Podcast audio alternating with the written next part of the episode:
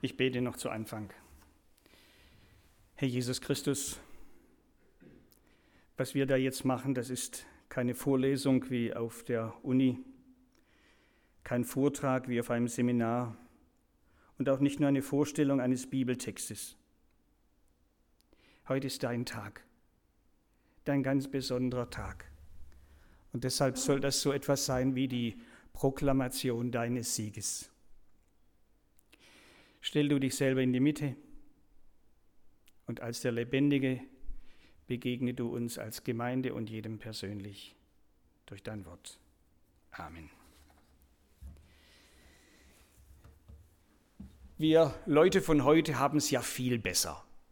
Besser als die Menschen am allerersten Ostersonntag der Weltgeschichte.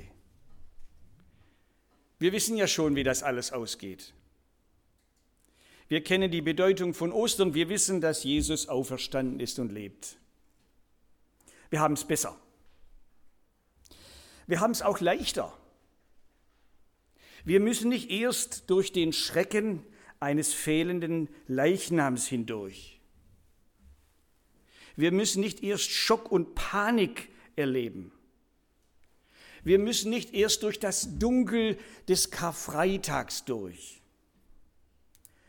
Bei uns wird schon alles, auch jener Karfreitag, vom Osterlicht überstrahlt. Wir haben es leichter und schöner haben wir es auch. Bei uns gibt es den Osterhasen und die Ostereier. Wir genießen das Osterfrühstück und den Osterspaziergang dieses Jahr vielleicht allein. Wir wünschen einander frohe Ostern und feiern so gut das eben mit und trotz Corona geht dieses Fest. Wir haben es schöner, haben es leichter und auch besser als die Menschen damals jedenfalls.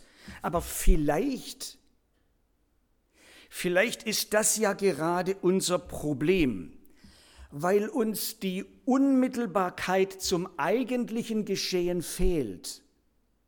Stehen wir irgendwie wie unbeteiligte Zuschauer daneben. Und weil wir uns über die Jahre an die Ostergeschichten gewöhnt haben, reißt uns das heute auch nicht mehr vom Stuhl. Das elektrisiert keinen mehr. Vielleicht sind wir schon so abgestumpft, dass uns das alles gar nicht mehr berührt. Und vielleicht ist es deshalb das Beste, wir versuchen in diesem Jahr mal die paar Frauen von damals auf ihrem Weg ihrem traurigen, ihren schweren Weg auf den Friedhof zu begleiten. Und vielleicht tut es uns mit der Zeit teilnahmslos gewordenen Leute von heute mal gut, den Schrecken, den die Frauen erlebten, einfach mal mitzuerleben. Vielleicht ist es sogar gut, wenn uns dieser Osterschrecken auch mal so richtig in die Glieder fährt und uns aus dem Osterschlaf aufwachen lässt, ins Leben hinein. So wollen wir Oster feiern. Ostern feiern, das richtig. Ich lese den Predigtext, den Bericht von heute, wie ihn uns Markus in seinem Evangelium überliefert hat. Am Abend als der Sabbat vorüber war, kauften Maria aus Magdala, Salome und Maria, die Mutter von Jakobus, wohlriechende Öle, um den Leichnam von Jesus zu salben. Früh am Sonntagmorgen, gerade als die Sonne aufging, kamen die Frauen damit zum Grab. Schon unterwegs hatten sie sich besorgt gefragt, wer wird uns nur den schweren Stein vor dem Grabeingang beiseite wälzen? Umso erstaunter waren sie, als sie merkten, dass der riesige Stein nicht mehr vor dem Grab lag. So betraten sie die Grabkammer und da sahen sie auf der rechten Seite einen jungen Mann sitzen, der ein weißes Gewand trug. Die Frauen erschraken sehr. Aber der Mann sagte zu ihnen, habt keine Angst. Ihr sucht Jesus, den aus Nazareth, den gekreuzigten. Er ist nicht mehr hier. Er ist auferstanden. Seht her, das ist die Stelle, wo man ihn hingelegt hatte. Und nun Nun geht zu seinen Jüngern und zu Petrus und sagt ihnen, dass Jesus euch nach Galiläa vorausgehen wird. Dort werdet ihr ihn sehen, wie er es angekündigt hat. Da flohen die Frauen aus dem Grab und liefen davon. Angst und Schrecken hatte sie erfasst. Sie redeten mit niemandem darüber. So entsetzt waren sie. Ich hoffe, man hat es gemerkt. Das erste Ostern startet mit blankem Entsetzen. Ein fehlender Leichnam, verstörte Frauen, ängstliche Jünger und eine aberwitzige Nachricht. Es herrscht das reine Chaos, nichts mit fröhlicher Stimmung, nichts mit aufbrechendem Frühling und heiteren Menschen. Keiner der beteiligten Leute hatte sich auf Ostern gefreut. Keiner hatte Ostern erwartet. Keiner hatte Ostern auf dem Schirm. Was ja bitte auch verständlich war. Wir haben das vorgestern an Karfreitag miteinander gehört. Verflucht, von Gott verflucht ist, wer am Holz hängt. Und damit war es ja dann auch klar. Das war dann doch Gottes letztes Wort über diesen Jesus von Nazareth. Auch wenn das für die Frauen eine riesige Enttäuschung gewesen sein muss, völlig unverständlich das. Also, dass Gott so mit ihrem Jesus umgeht, dass, dass alles, was sie geglaubt hatten, verkehrt gewesen sein soll. Völlig unbegreiflich. Jetzt müssen sie das erstmal sacken lassen und versuchen zu akzeptieren, was nicht mehr zu ändern ist. Irgendwie. Und dann kam alles ganz anders. Überraschend anders. Schauen wir genauer hin. Es war früh am Morgen. Wir sehen die Frauen unterwegs. Sie haben schlimme Tage, furchtbare Stunden hinter sich. Vorgestern haben sie noch von weitem mit ansehen müssen, wie ihr Jesus, den sie verehrten, auf brutalste Weise hingerichtet wurde. Da brach für sie eine Welt zusammen. Der Schmerz war unbeschreiblich. Die Erschütterung unsäglich. Da war es dann nur ein schwacher Trost, dass Jesus wenigstens ein ordentliches Grab bekommen hat. Für einen als Verbrecher hingerichteten war das alles andere als normal. Meist haben die Geier an der Leiche herumgepickt, die Reste, das, was dann übrig blieb, wurde verscharrt. Die Frauen waren jenem Josef hinterhergelaufen und dann standen sie dabei, als er den toten Jesus in seinem neu gekauften Felsengrab beerdigte. Sie warteten in geziemter Entfernung, bis Josef wieder aus dem Grab herauskam, das Wagenrad großen, schweren Rollsteil in die leicht geneigte Rinne bewegte und die Grabkammer verschloss. Sollten ja keine Diebe rein und auch keine wilden Tiere. Als Josef weg war, saßen sie einfach noch eine Zeit lang da. Still, andächtig und mit Tränen in den Augen. Dann aber mussten sie sich beeilen, sie mussten rechtzeitig zu Hause sein, also nicht wegen einer verhängten Ausgangssperre, sondern weil mit Sonnenuntergang der Sabbat anbricht. Und da durfte man dann nicht mehr unterwegs sein. Und Sabbat, das war eigentlich für die Juden ein Freudentag. Da hat man sich die ganze Woche drauf gefreut. Aber an diesem Jahr in diesem Jahr sollte es für die Frauen der längste, der traurigste, der dunkelste Sabbat werden, den sie je in ihrem Leben erlebt haben. Sie hingen ihren Gedanken nach, vieles, was sie in den letzten Monaten mit Jesus erlebt haben, stand da plötzlich vor ihren inneren Augen. Ja, sie, Sie hatten zu ihm gefunden und er zu ihnen und sie hatten ihn begleitet, sie hatten ihn so gut sie konnten versorgt und sie hatten ihn einfach gemocht, geliebt, verehrt. Und jetzt plötzlich nicht mehr da. Was kann man denn jetzt noch für ihn tun? Was können wir denn jetzt noch für ihn tun? Also wir wollen wenigstens gebührend Abschied nehmen. Sie haben miteinander telefoniert und sich abgesprochen, dass man noch einmal gemeinsam zum Grab geht, ein letzter Gang. Von ihrem Ersparten legten sie ein paar Groschen zusammen und als am Sabbatabend um 18 Uhr die Geschäfte wieder öffneten, da besorgten sie eine kostbare, gut riechende Kräutermischung. Aromata steht da im Urtext. Damit wollten sie die Leiche einreiben, jetzt weniger um die Verwesung aufzuhalten. Das wäre bei den hohen Temperaturen und jetzt nach dem Sabbat eigentlich auch zu spät gewesen. Es war für sie, es war für sie viel eher ein, ein letztes Zeichen der Verehrung, ein, ein Ausdruck der Liebe, ein letztes Symbol des Dankes. Auch wenn es dem toten Jesus jetzt nichts mehr nützt.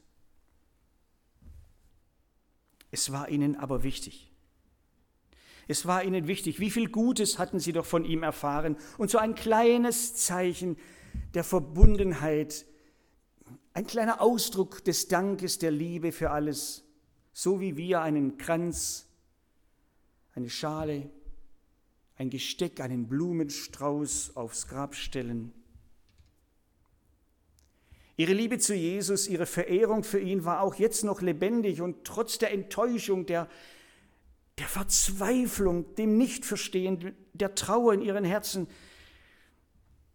treibt sie diese Liebe und diese Zuneigung an und motiviert sie zu einem letzten schweren Gang zum endgültigen Abschiednehmen. Die Leiche einbalsamieren, das ist doch das Mindeste, was man von uns erwarten kann. Und das ist jetzt auch das Letzte, was wir noch für Jesus tun können. Auch wenn sie nicht mehr lebendig macht, dachten sie wohl. Ich glaube, wir verstehen das.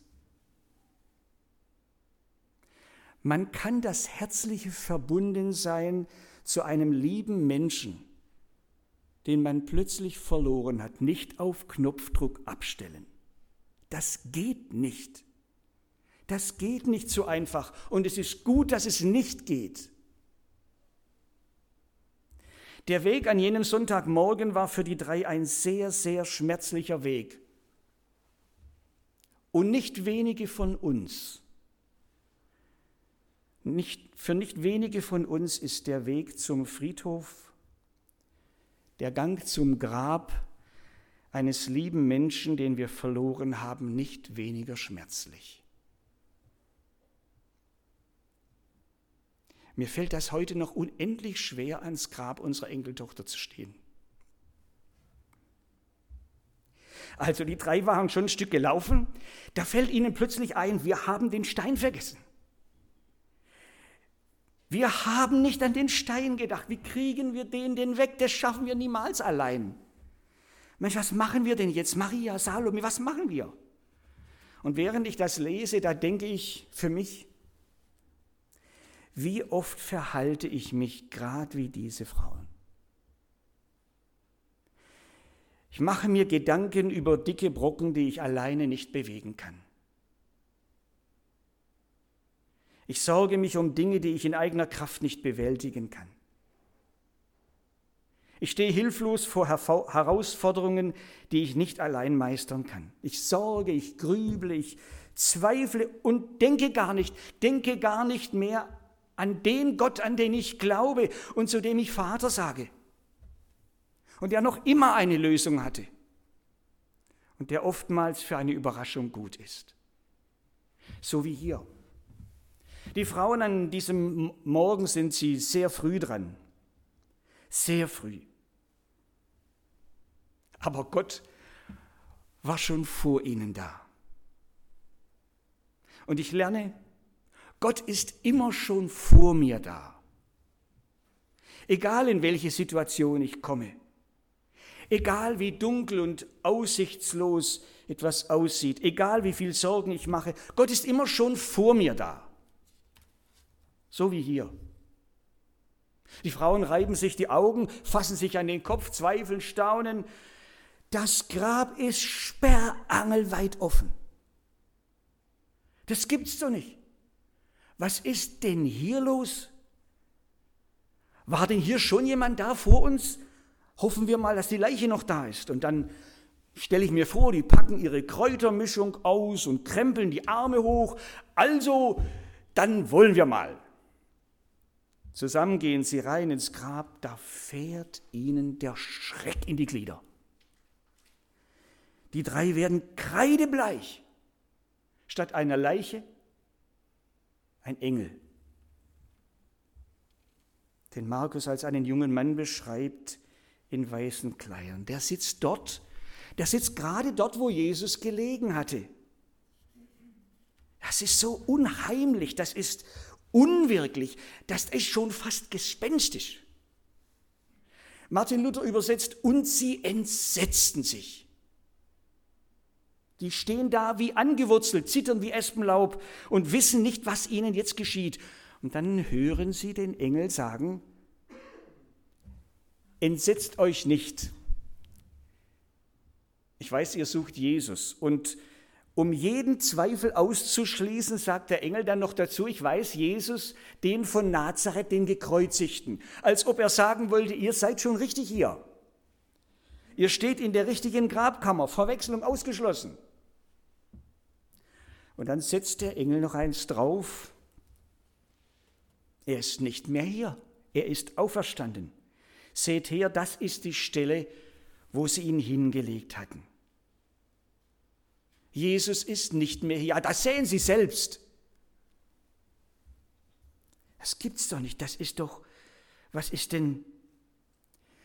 Der Bibeltext bei Markus ist ganz eindeutig. Die Frauen sind vor Entsetzen wie betäubt. Sie hatten alles Mögliche erwartet. Sie waren auf Trauer, auf Tränen eingestellt. Auf das, was sie da gerade erleben, aber nicht. Ob wir Menschen von heute das verstehen? Die Osternachricht löst zunächst mal Entsetzen und Panik aus, von wegen Freude und Jubel. Und weil dem so ist, ist es völlig widersinnig anzunehmen, die Osterbotschaft könnte im Herzen der Anhänger von Jesus entstanden sein. Zittern, Entsetzen, Panik sind ein äußerst ungünstiger Nährboden für Visionen. Wer vor Schrecken wie gelähmt ist, kriegt keine Ekstase. Nein, mit allem hatten die Frauen und die Jünger damals gerechnet, mit der Auferstehung ganz gewiss nicht. Im Gegenteil, die Osterbotschaft schlägt ein bei ihnen wie ein Donnerschlag. Sie trifft nicht auf stimmungsvolle Herzen, auf erwartungsvolle Menschen, sondern auf Zweifel, auf Vorbehalte, auf Unverständnis, auf Unglaube, obwohl Jesus es ihnen ja mehrmals gesagt hatte. Und obwohl sie aus ihrer Bibel wussten, dass Gott sowas kann, das Alte Testament erzählt ja Geschichten, dass Gott sogar Tote auferwecken kann. Aber etwas lesen, etwas hören, etwas wissen, das ist das eine. Es glauben und in einer konkreten Situation, in einer persönlichen Situation, in die ich komme, anzuwenden, das ist was anderes. Ich kann das christliche Glaubensbekenntnis vielleicht fehlerlos aufsagen. Aber im konkreten Fall, wenn es mich trifft, dann ist mein Wissen manches Mal plötzlich wie weggeblasen. Wie viele schöne Bibelworte kann ich auswendig? Glaube ich sie auch? Wenn es praktisch wird, wenn es mich mal direkt persönlich in meinem Alltag trifft. wenn es drauf ankommt. Zwischen Bibelwissen und dem, der Anwendung des Wissens, da können Welten liegen. Und ich weiß, wovon ich rede. Und ich bitte Gott aufrichtig, Herr, lass das, was ich von dir weiß, nicht nur Kopfwissen sein. Hilf mir, dieses Wissen konkret und praktisch anzuwenden, wenn es in meinem Alltag mal wieder drauf ankommt und ich herausgefordert bin, nicht nur ein schönes Wort aufzusagen, sondern es zu glauben, da, die Engländer sagen, where the rubber meets the road, da, wo es drauf ankommt. Übrigens sehen wir in unserer Geschichte auch sehr schön, das leere Grab allein bewirkt noch keinen Glauben. Es braucht schon das erklärende Wort des Engels. Allerdings, allerdings macht dieses erklärende Wort das Ganze für die Frauen damals und die Menschen bis heute noch verwirrender. Er ist nicht mehr hier, er ist auferstanden. Das ist einfach deshalb so verwirrend, so unglaublich, so unplausibel, weil es unserem menschlichen Erfahrungshorizont diametral entgegensteht. Das kennen wir sonst nicht. Und was wir nicht kennen aus der Geschichte oder von der Wissenschaft oder aus unserer Erfahrung, da sind wir sehr skeptisch. Deshalb sind die Frauen so verstört. Deshalb begegnen uns in den Ostergeschichten der Bibel lauter fassungslose Leute. Es begreift kein Mensch. Das geht in keinen Kopf. Wir wissen es ja anders, wir erleben es anders. Der Tod hat das letzte Wort.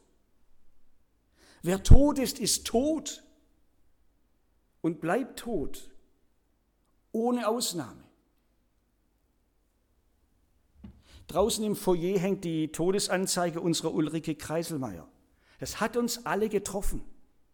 Manche haben mich angerufen, erschüttert, als sie das in der Zeitung gelesen haben. Was, die Uli? Manchmal lesen wir von Anzeigen Menschen, die wir kennen, die jünger sind als wir, die gesünder waren als wir und die dann doch verstorben sind. Täglich werden uns in den Nachrichten Zahlen präsentiert, wie viele Menschen an oder mit Corona gestorben sind. Und Menschen sterben nicht nur an Corona, Das hat man vergessen. Es sterben auch Menschen an Herz- und Kreislaufversagen, an Krebs und durch Unfälle.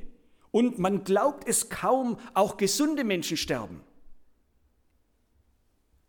Leute, die ihr Leben lang sich viel bewegt und, und äh, Sport gemacht haben, sich immer gut ernährt haben, immer nur Bioprodukte, auch die sterben. Und auch auf uns hat der Tod bereits ein Auge geworfen. Eigentlich wissen wir das, aber wir glauben es nicht. Und doch jedes Leben, auch das unsere, endet tödlich. Der Tod ist unerbittlich und unüberwindlich. Und deshalb, deshalb ist die Osterbotschaft zunächst mal unglaublich. Das muss man verstehen. Jesus ist auferstanden, Jesus lebt. Jesus der Einzige, der von sich sagen kann, ich war tot. Mit Ostern ist die harte, unzerstörbar scheinende Wand des Todes durchbrochen worden. An dieser Stelle, an dieser einen Stelle hat diese Wand ein Loch bekommen. Ein für allemal. Viele erinnern sich an den 9. November 1989. Die Berliner Mauer wurde an einer einzigen Stelle durchlässig und dann gab es kein Halten mehr. Und die Bilder von damals die gehen manchen von uns nicht mehr aus dem Kopf. Freude pur, Glück auf allen Gesichtern. Viele haben sich ihrer Tränen nicht geschämt, sich umarmt, obwohl sie sich noch nie gesehen haben. So ähnlich geht's zu Ostern zu. Die dunkle Wand des Todes hat ein, hat ihr entscheidendes Loch bekommen. Einer ist am Ostermorgen zurückgekommen von der anderen Seite hat ein für allemal diese Wand durchbrochen. Jesus. Jesus. Und jetzt gibt es kein Halten mehr. Alle, die sich an Jesus hängen, alle, die ihm hinterhergehen, alle, die hinter ihm her leben, gehen in die Freiheit. Für sie alle öffnet sich die Tür zum Leben, zum ewigen Leben. Ostern sagt, der Tod hat als unbesiegbare Macht fertig. Ist als unbesiegbare Macht abgeschafft. Die Endgültigkeit ist passé. Ja, wir müssen alle noch durch die Mauer des Todes hindurch. Jesus hat uns nicht das Sterben abgenommen. Und keiner weiß, wie es dann bei ihm sein wird. Aber, aber das dürfen wir seit Ostern wissen, ganz gewiss wissen, in dieser undurchdringlich scheinenden und bisher auch undurchdringlichen Mauer gibt es seit Ostern ein Loch oder sagen wir besser eine Tür und diese Tür heißt Jesus. Wer zu Jesus gehört, für den gilt, wir werden einmal von allem Abschied nehmen müssen, von Jesus nicht. Wir werden einmal alle Hände loslassen müssen, die Hand von Jesus nicht. Klar, auf so eine Botschaft kommt man nicht von selbst. Weder durch Grübeln noch durch Nachdenken, weder durch Fantasie noch durch Spekulieren. Da ist unsere Vernunft überfordert. Unsere Erfahrung stellt sich quer, unser Inneres sträubt sich. Die Botschaft der Auferstehung, die muss uns gesagt, die muss uns zugesprochen werden, von außen, von dem, der das Leben ist, von Gott selbst. Also hier durch einen Engel wie bei den Frauen oder durch den auferstandenen Jesus selbst damals bei seinen Jüngern oder durch die Botschaft der Apostel wie in der ersten christlichen Gemeinde oder durch die Predigt des Evangeliums, wie sie durch die Jahrhunderte weitergetragen wurde, bis heute, bis zu uns. Eben, weil die Auferstehung Jesu ja keine private Angelegenheit für einen privaten Jesus war, nein. Er selbst hat uns mit in seinen Sieg über den Tod hineingezogen und gesagt, ich lebe und ihr sollt auch leben. Wer an mich glaubt, wird leben, auch wenn er stirbt. Also, Ostern ist das Urdatum für eine lebendige, gewisse Hoffnung. Und damit, und das möchte ich hier ganz deutlich betonen, ist Ostern eben nicht ein Aufruf zur Weltflucht, keine fromme Vertröstung auf irgendein diffuses Jenseits Gerade nicht. Ostern ist der von Gott, dem Herrn über Leben und Tod, von Gott selbst gelegte Urgrund für, eine, für gewisse und tröstliche Hoffnung. Und gerade weil Christen diese Hoffnung haben, gerade weil Christen Jesus das glauben, können sie sich mit aller Kraft dem Heute zuwenden und können für Menschen in Not da sein oder können einer Gesellschaft die nur von toten Gedenktagen weiß und diese Hoffnung nicht kennt, einer Gesellschaft diese beste aller Nachrichten weitergeben. Und das gerade in Zeiten, wie wir sie erleben, in dieser Pandemie, wo Menschen Angst bekommen, wo Menschen sich sorgen, wo Menschen Hilflosigkeit spüren, wo sie hinschauen.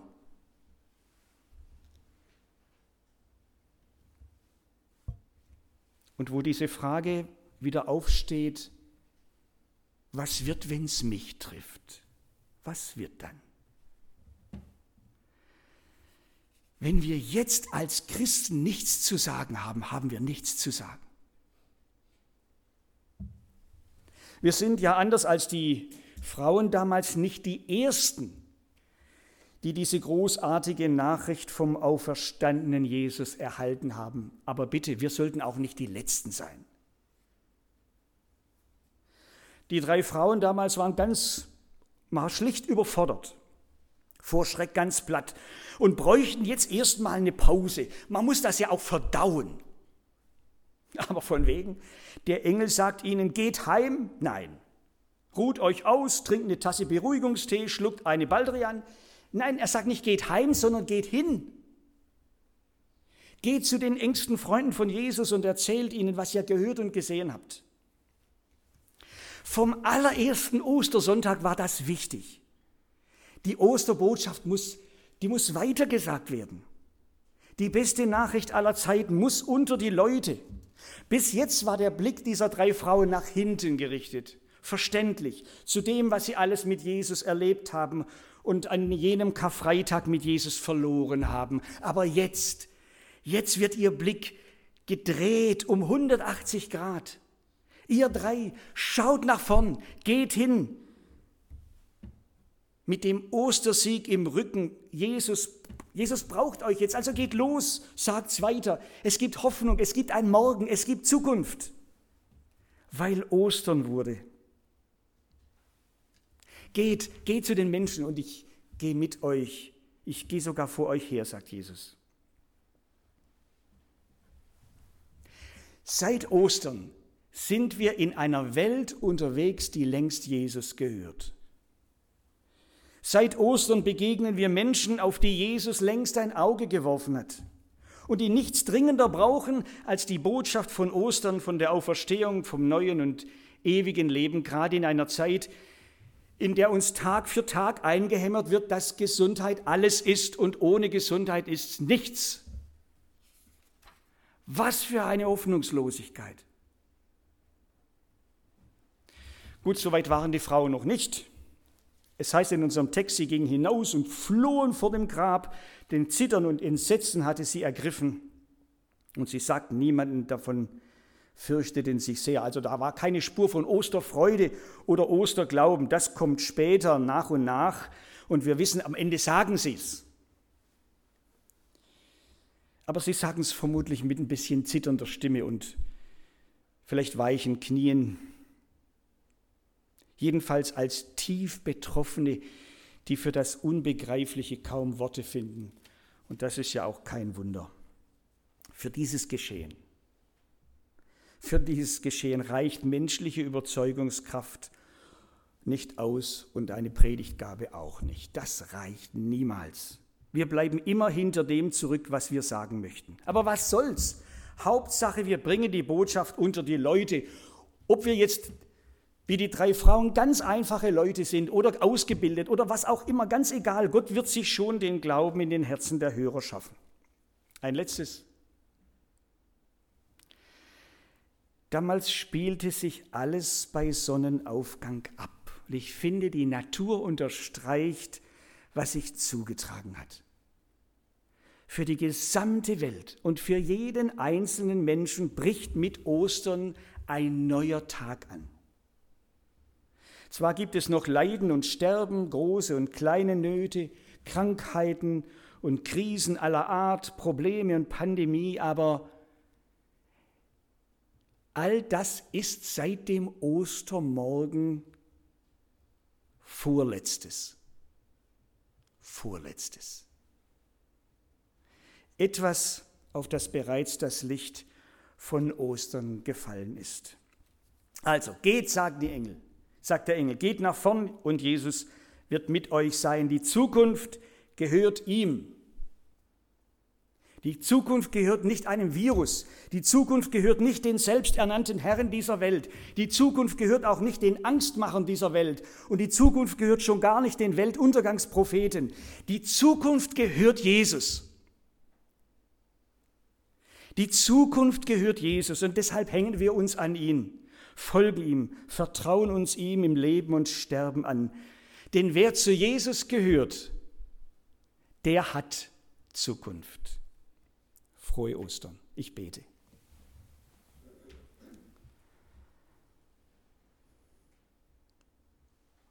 Herr, wir leben in einer schwierigen, aber auch einer herausfordernden Zeit. Das sind Menschen, die wir kennen, die neben uns arbeiten oder im Haus daneben leben. Und wir wissen ganz genau, es sind Menschen, die sich sorgen, die Angst haben um sich selber, um ihr eigenes Leben, um das Leben ihrer Familien, ihrer Kinder, ihrer Enkel, ihrer Eltern. Wir wollen uns nicht nur riesig freuen, dass diese Osterbotschaft uns erreicht hat und wir das glauben dürfen, auch wenn wir es nicht verstehen. Aber jetzt sagst du vielleicht auch zu uns, und jetzt geht hin. Jetzt geht hin, gerade in dieser Zeit, und sagt, Jesus lebt. Und wer mit Jesus lebt, hat Zukunft. Vielleicht gibst du uns heute, vielleicht morgen die Gelegenheit. Dann lass es uns einfach sagen. Wir werden Menschen nicht überzeugen, wir werden sie auch nicht überreden, das wollen wir gar nicht. Aber wir möchten, dass sie davon hören. Den Rest machst du. Darauf vertrauen wir. Amen.